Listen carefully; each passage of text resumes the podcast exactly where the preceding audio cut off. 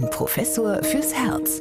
Ein Podcast des St. Theresien Krankenhauses Nürnberg. Wir freuen uns, dass Sie wieder bei uns sind im Studio des Funkhauses Nürnberg zu einer neuen Ausgabe unseres Podcasts Ein Professor fürs Herz mit Professor Dieter Ruppers, Chefarzt der Klinik für Kardiologie und internistische Intensivmedizin am St. Theresien Krankenhaus Nürnberg und Anja Müller.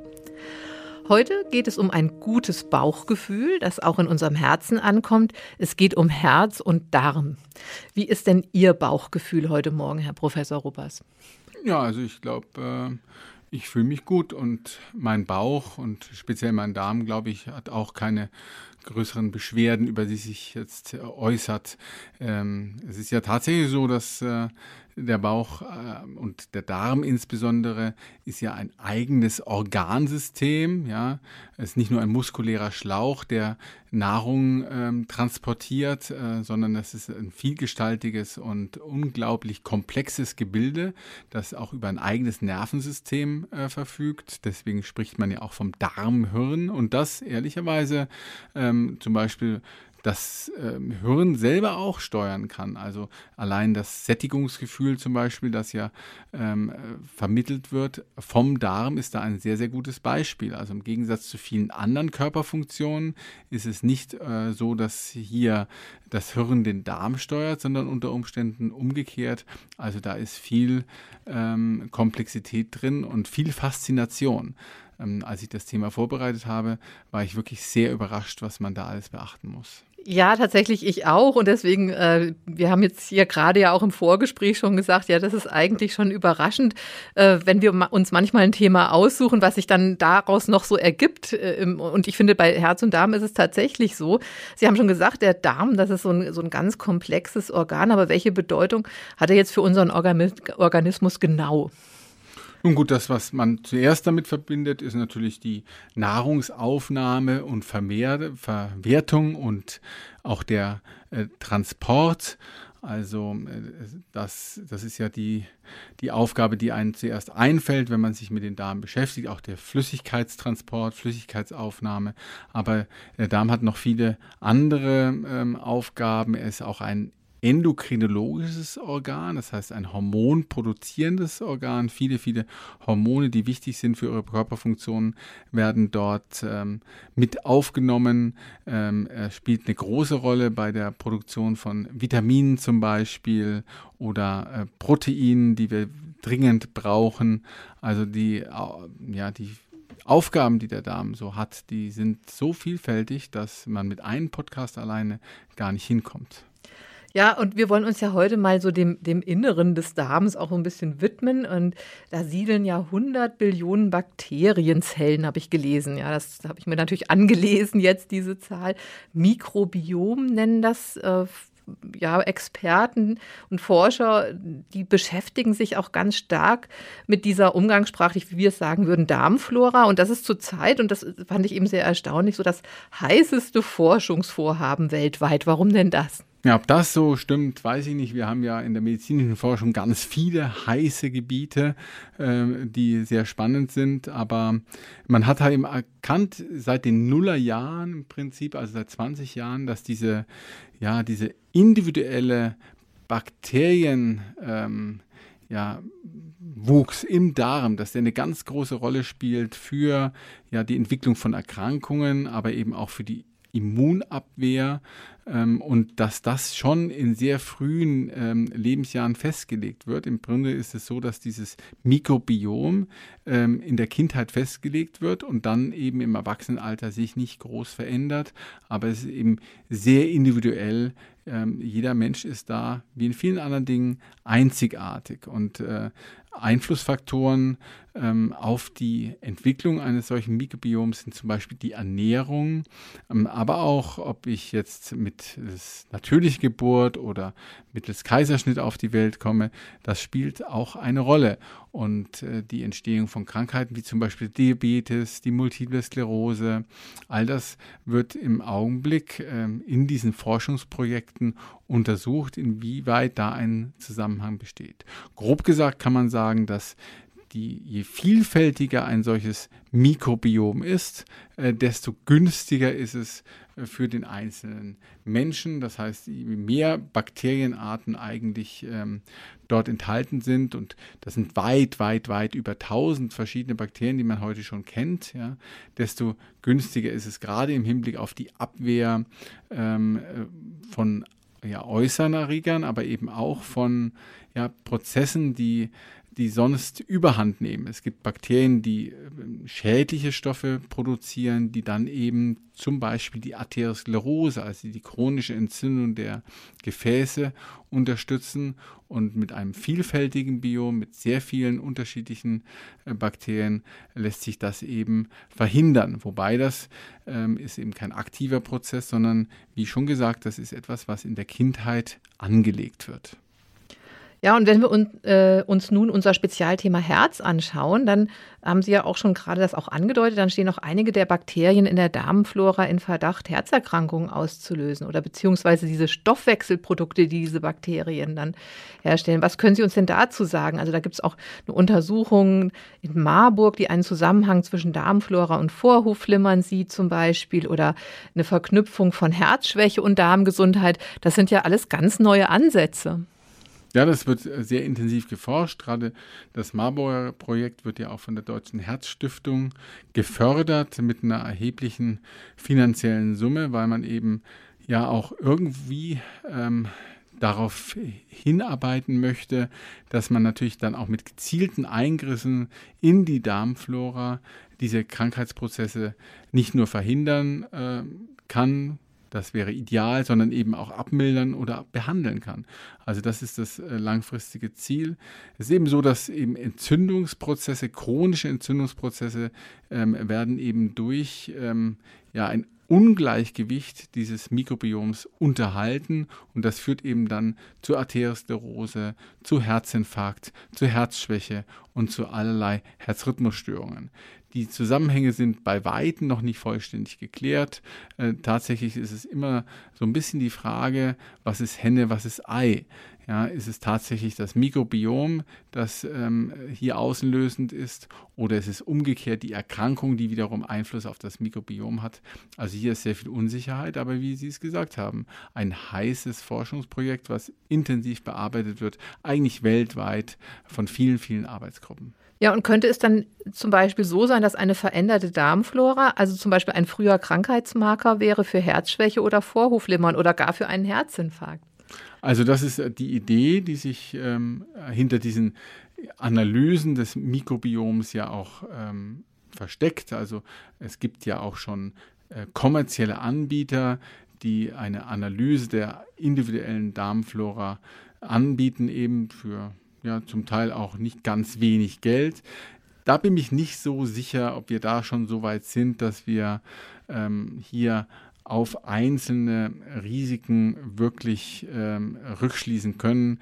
Äh, tatsächlich wäre es ja wichtig, sozusagen den individuellen ähm, die individuelle Ausstattung, die individuelle Darmflora des Patienten zu kennen, wie sie im frühen Lebensjahr ähm, festgelegt ist, um dann eben über die Veränderungen, die sich entwickeln, auf ähm, Mechanismen zu schließen, die dann eben diese Erkrankungen auslösen. Und das ist ja nicht der Fall, wenn ich heute eine solche Analyse mache, die übrigens in der Regel wissenschaftlich nur sehr spärlich oder gar nicht validiert sind. Ähm, dann habe ich ja nur den Ist-Zustand in dem Moment, der ja sehr stark beeinflusst werden sein kann durch ja allein schon eine Änderung der Ernährung. Wenn ich jetzt hier einen Tag äh, zum Beispiel mich nur pflanzlich ernähre, habe ich schon einen relevanten Einfluss auf die äh, Bakterien in meinem Darm. Und das sind dann eben Momentaufnahmen. Deswegen glaube ich persönlich nicht an äh, eine sinnvolle Analyse dieser Darmflora. Ähm, aber man muss sehen, wie gesagt, wir stehen, glaube ich, ganz am Anfang und da wird es eine ganze Menge Neuigkeiten geben. Das ist dann etwas für ein Update unseres Podcastes vielleicht in 2025. Ja, aber wenn man jetzt sich doch trotzdem nochmal dieses Darmmikrobiom äh, anschaut und nicht so richtig verstanden habe, dann könnte man es ja doch eigentlich so machen, wenn man es wieder in einen gesunden, normalen Zustand versetzen könnte, bei einem Erkrankten, dann würde das ja eventuell dann auch die Herzkrankheit lindern. Das wäre ein Therapieansatz. Wenn man eben feststellt, es gibt ein Ungleichgewicht, es gibt Bakterien, die eben diese schädlichen ähm, Stoffe produzieren, ähm, die die Entzündung unterhalten, äh, weil diese Bakterien aus welchen Gründen auch immer ähm, ja, vermehrt auftreten und eben von den gesunden Mikrobiomen nicht unterdrückt werden, dann kann man sich ja vorstellen, dass man eben das gesunde Mikrobiom ähm, stärkt, indem man eben die entsprechenden Bakterien, die fehlen, zuführt, ganz gezielt. Aber wichtig ist da natürlich die ähm, ja, die Identifizierung solcher günstigen Bakterien.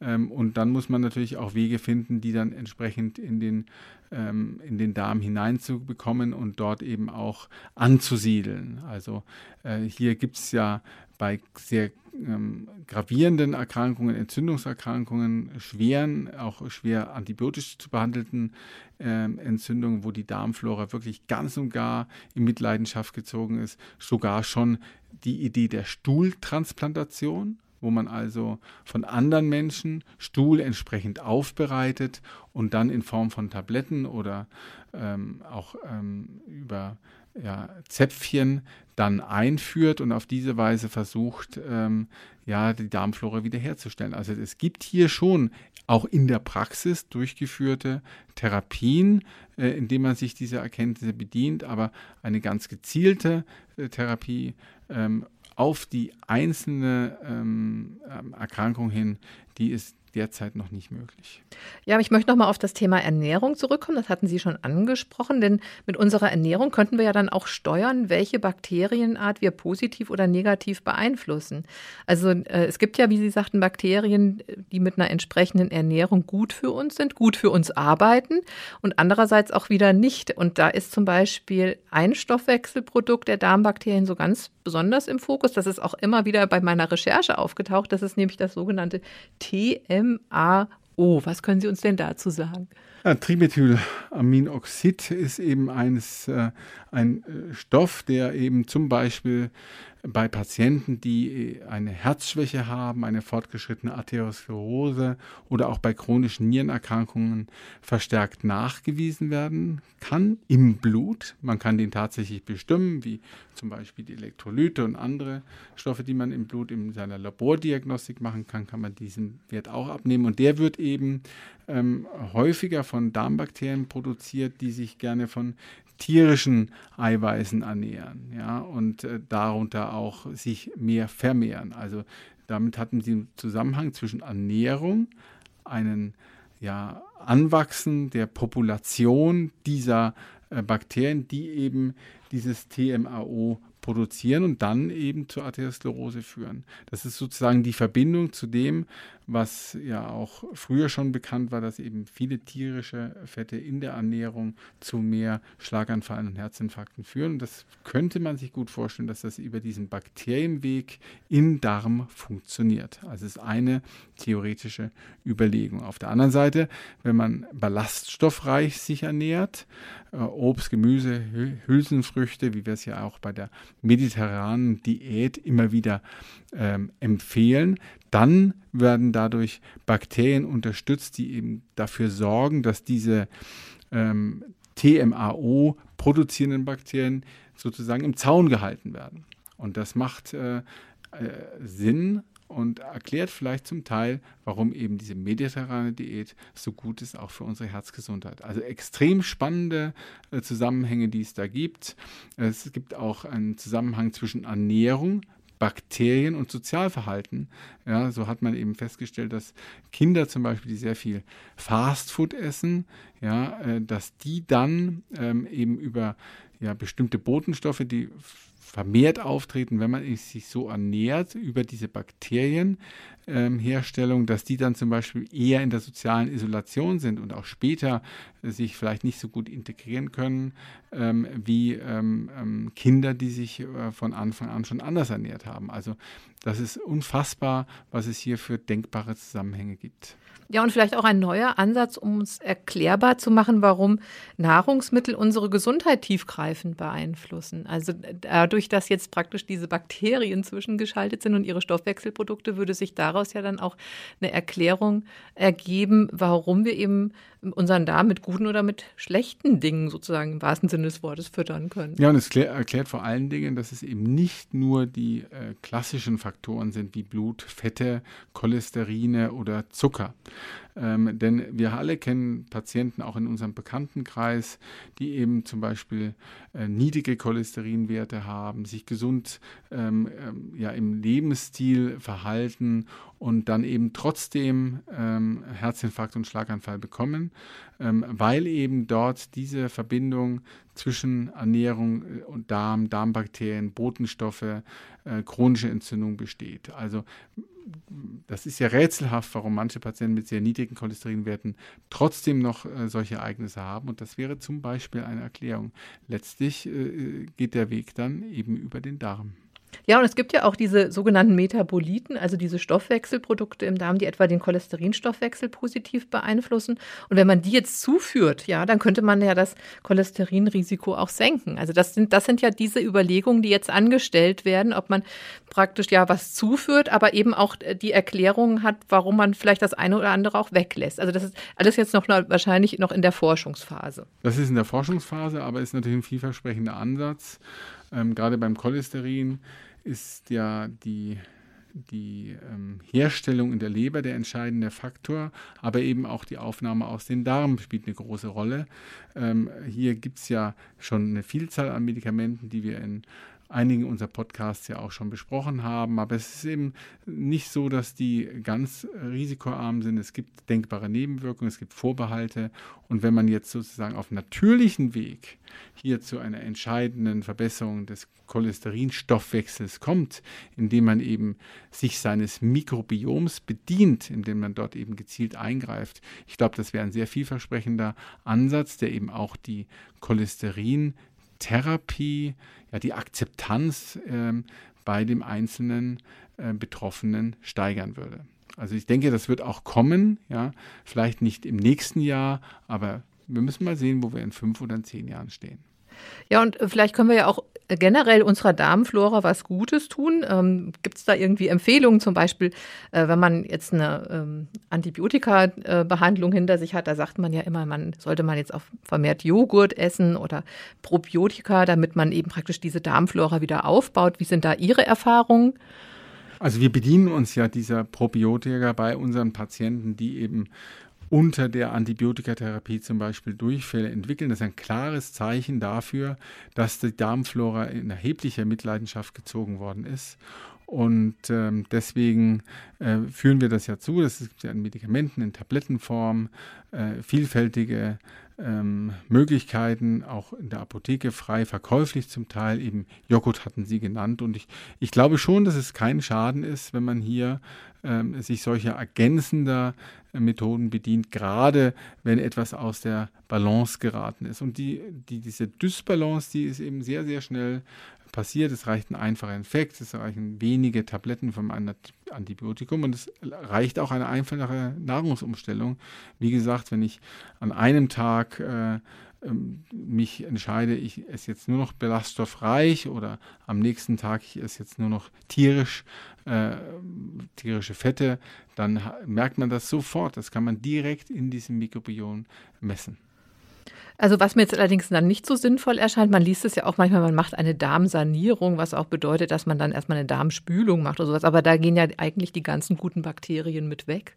Ja, ich, die, der, die Sinnhaftigkeit dieser dieser ja, Verfahren äh, erschließt sich mir auch nicht. Letztlich hat das, ist das eine sehr, ja, sehr alte Überlegung, äh, die quasi noch äh, ja, aus dem alten Griechenland kommt, also das Gleichgewicht der Säfte, ja, dass man überlegt, Krankheiten entstehen durch ein Ungleichgewicht verschiedener Körpersäfte, Galle, Darmflüssigkeit, Blut zum Beispiel, Speichel.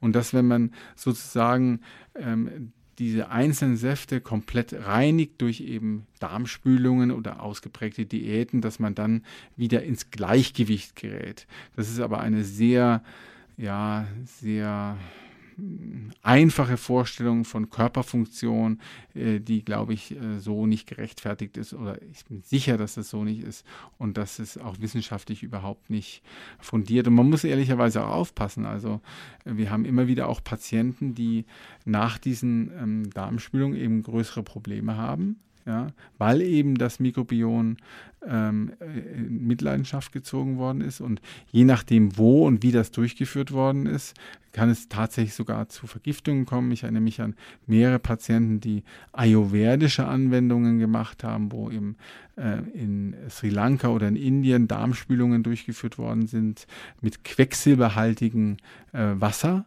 und dieses Quecksilber wurde dann resorbiert äh, und dann hat es äh, Quecksilbervergiftungen gegeben. Also es ist nicht immer ganz so einfach. Nicht alles, was natürlich erscheint, ist auch gesund. Hm. Und äh, weil Sie ja vorhin gesagt haben, die Darmflora ist sehr individuell. Es würde jetzt auch nichts bringen, wenn ich jetzt meine persönliche Darmflora mal untersuchen lasse. Ich wüsste jetzt auch nicht bei wem oder mit welchem Ziel. Wie gesagt, es gibt diese Angebote, man kann im Internet das nachlesen, dann für 149 Euro gibt es dann äh, eine Analyse der beinhalteten Bakterien bis hin zur DNA-Analyse, aber was man daraus ableitet, das ist halt äh, komplett unklar. Äh, deswegen muss ich sagen, ich kann wenig damit anfangen, mit diesen Überlegungen. Das ist wissenschaftlich überhaupt nicht validiert und nochmal die Konsequenz, die ich daraus ziehe aus diesen Analysen, die ist ja auch auch nicht festgelegt. Deshalb ähm, glaube ich, dass wir hier äh, im Augenblick tatsächlich keine praktische Anwendung für sowas haben. Jetzt möchte ich noch mal einen Themenwechsel machen, allerdings nur innerhalb unseres Schwerpunktes Herz und Darm. Denn ein weiterer Aspekt sind ja auch chronisch entzündliche Darmerkrankungen, so abgekürzt CED, also insbesondere Morbus Crohn und Colitis ulcerosa. Was sind denn das für Erkrankungen? Gut, das äh, sagt der Name ja schon, chronisch entzündlich. Das heißt, das sind äh, beides Erkrankungen, die man in den meisten Fällen schon in den frühen Lebensjahren entwickelt, also zum Beispiel in der dritten Lebensdekade. Und da ist es eben so, dass durch Antikörper, die gegen eigene Strukturen im Darm gerichtet sind, solche Entzündungen unterhalten werden. Und auch hier spricht man durchaus von einem Zusammenhang mit dem individuellen Mikrobiom, die dann eben diese Antikörperbildung vielleicht ausgelöst haben. Diese Patienten sind tatsächlich in ihrer Lebensqualität schwer betroffen und diese äh, Erkrankung ist nicht nur lästig, weil sie ähm, in beiden Fällen chronische Durchfälle machen, sondern die Entzündungen zum Beispiel beim Crohn können sehr schwerwiegend sein, sehr tiefgreifend. Das kann eben zu ja auch ähm, Löchern im Darm führen oder Kurzschlussverbindungen mit anderen Organen. Viele dieser Patienten mussten früher aufwendig operiert werden und bei der Colitis ulcerosa zum Beispiel besteht ein erhebliches Risiko für die Entwicklung von Darmkrebs. Das ist eine familiäre Häufung. Wenn also die ähm, Eltern ähm, schon erkrankt waren, dann hat man ein vier- bis zwanzigfach erhöhtes Risiko, dass man auch erkrankt. Also es ist eine gewisse genetische Disposition mit dabei. Aber es kann auch spontan auftreten. Und wie gesagt, diese äh, 300.000 Menschen in Deutschland, die wir im Augenblick ungefähr als Patienten haben, sind wirklich sehr betroffen. Ja, und Sie sagen ja, Sie äh, Betroffene erkranken bereits in jungen Jahren daran und, und die behalten die Krankheiten auch ein Leben lang. Das wird dann chronisch. Ähm, aber damit sind diese jungen Menschen auch schon sehr früh einem erhöhten Risiko für Herzinfarkte, Herzschwäche und Schlaganfall ausgesetzt. Warum denn? Das ist immer der gleiche Zusammenhang zwischen einer chronischen Infektion und der Arteriosklerose, also der Gefäßerkrankung, die dann ja letztlich den Schlaganfall und den Herzinfarkt auslöst, weil hier hat es sich ja auch um eine chronisch, ähm, äh, chronische Entzündungsreaktion der Gefäßinnenhaut. Die Colitis ulcerosa und der Morbus Crohn sind grundsätzlich nicht heilbar.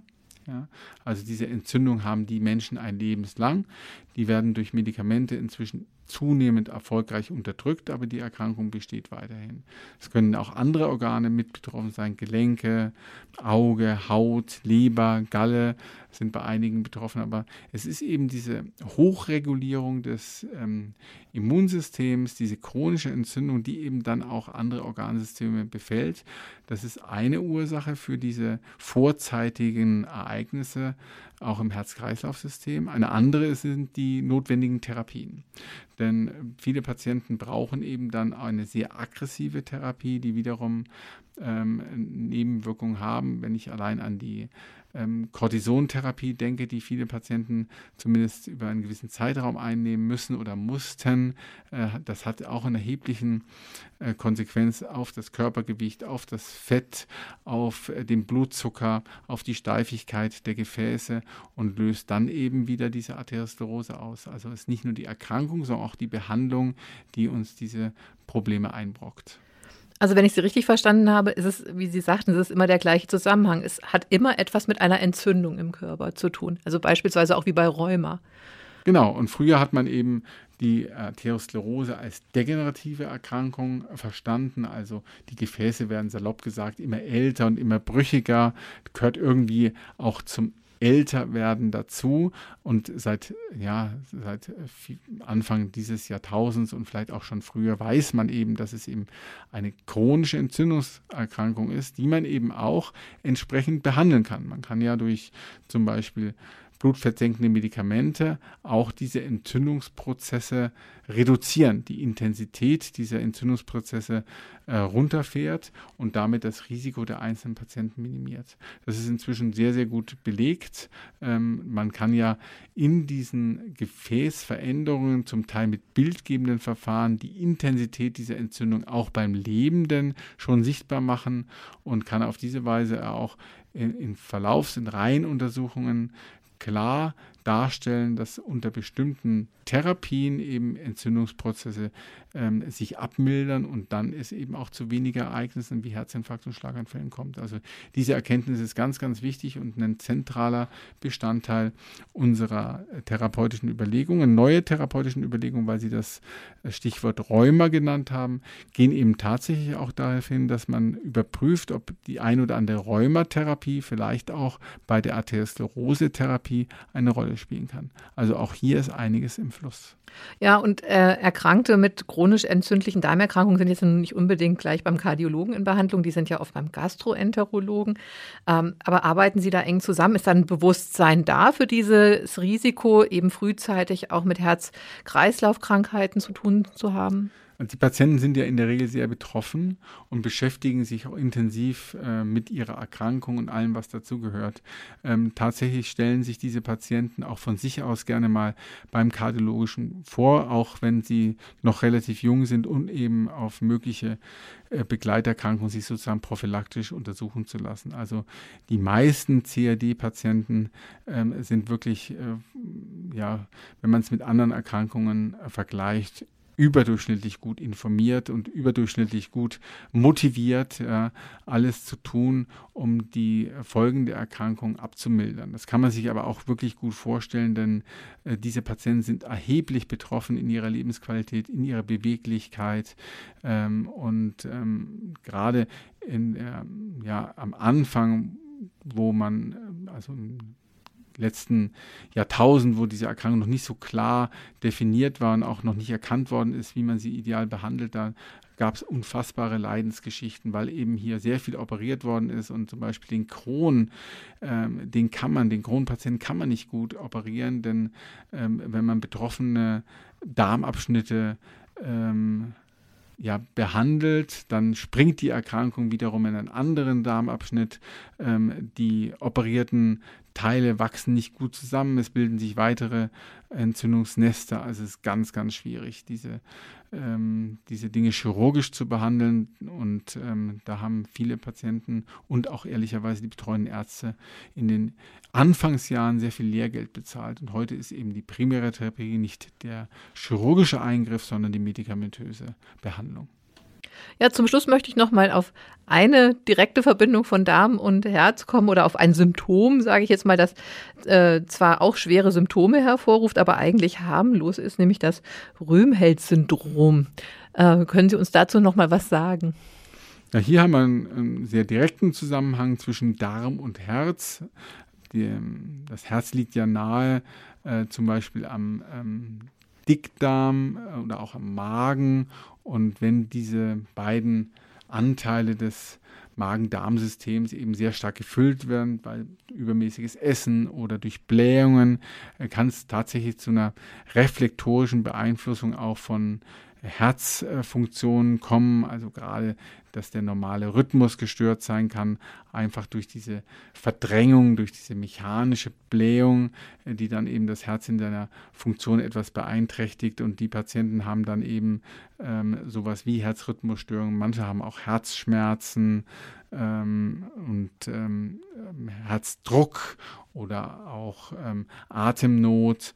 Also das ist auch sehr vielgestaltig und kann man aber in der ähm, Besprechung allein schon bei der Erhebung der Geschichte der Patienten häufig schon feststellen, weil eben hier dann doch ein Zusammenhang zwischen Nahrungsaufnahme und Herzbeschwerden besteht. Also Römerl-Syndrom ist häufiger, als man gemeinhin denkt. Ja, viele ist der Name vielleicht jetzt das erste Mal untergekommen, ähm, aber dieser Zusammenhang zwischen Darm, sag mal, Fülle und Herzfunktion äh, und eben funktionellen Störungen ist eigentlich ganz gut bekannt.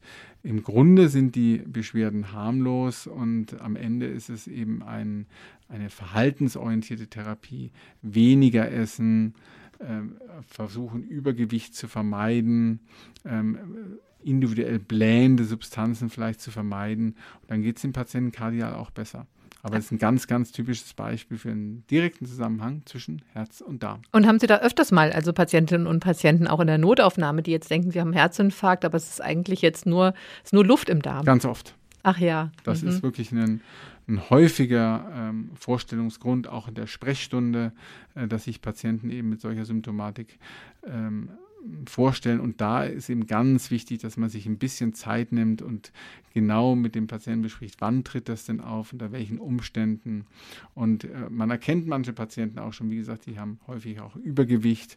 Manche haben auch einen Zwerchfellbruch, der bekannt ist und Hernie, ähm, dort wo ähm, die Speiseröhre in den Magen mündet und was dann eben auch dazu führt, dass es äh, eher zu solchen funktionellen Herzbeschwerden kommt, die durch den Darm vermittelt werden. Aber man muss vorsichtig sein.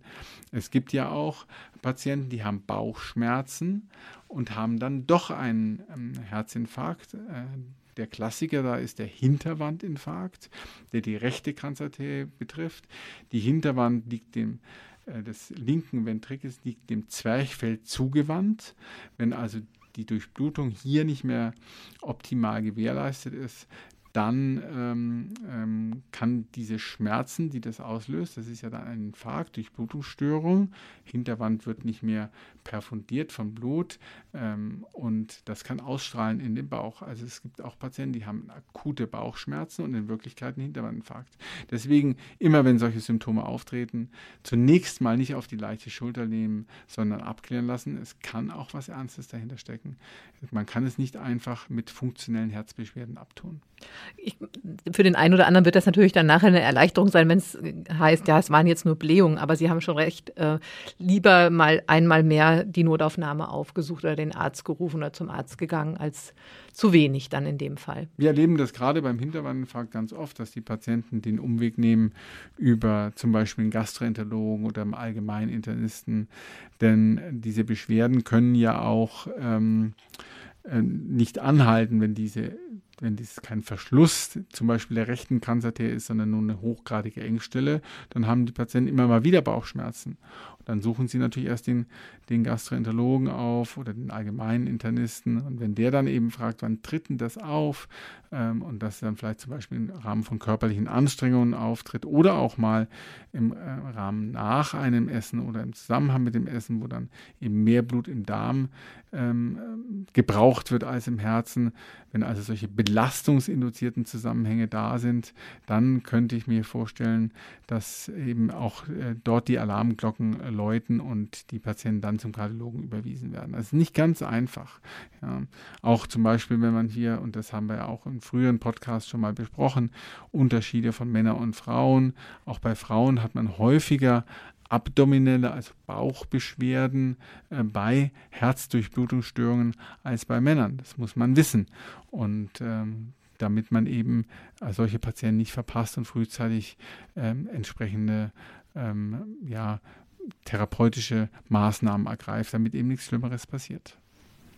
Ja, vielen Dank, Herr Professor Robers, Herz und Darm. Also ich glaube, da können wir tatsächlich noch mal eine Podcast-Folge draus machen. Ich denke, da wird sich in den nächsten Jahren einiges äh, tun in dem Bereich. Ähm, ja, wir hoffen, dass wir Sie nach dieser Podcast-Folge mit einem guten Bauchgefühl entlassen und dass Sie Ihren Darm zukünftig nicht nur als Ausscheidungsorgan auf der Toilette wahrnehmen, sondern als zentrales Organ unserer Gesundheit, dem wir durch auch ganz wertvolles und hochwertiges Essen und Trinken viel Gutes tun können. Und was wir auch noch nicht angesprochen haben, natürlich Rauchen und Stress beispielsweise oder Alkohol, die würden ja auch die Darmflora tatsächlich auch angreifen. Ja, ganz genau. Auch das ist ein Zusammenhang, den man ja schon früher kennt. Stress, Rauchen, Alkohol als schädigende Mechanismen für die Herzgesundheit. Und vielleicht haben wir hier eben einen weiteren Baustein, um das, diesen Zusammenhang genauer zu verstehen, weil es eben hier zu einer Störung des Mikrobioms kommt.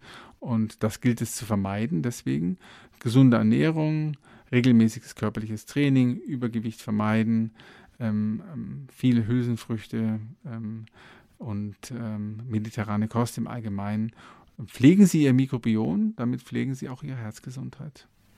Ja, und wir hören jetzt auch auf unseren Bauch. Es ist nämlich Mittagszeit, da machen wir jetzt Schluss für heute und wir freuen uns schon auf das nächste Mal. Vielen Dank, dass Sie wieder bei uns waren, Herr Professor Ropers. Und äh, ja, von uns, für Sie, von Herzen alles Gute. Sehr gerne, ich freue mich aufs nächste Mal. Bis dahin, tschüss. Ein Professor fürs Herz. Ein Podcast des St. Theresien Krankenhauses Nürnberg.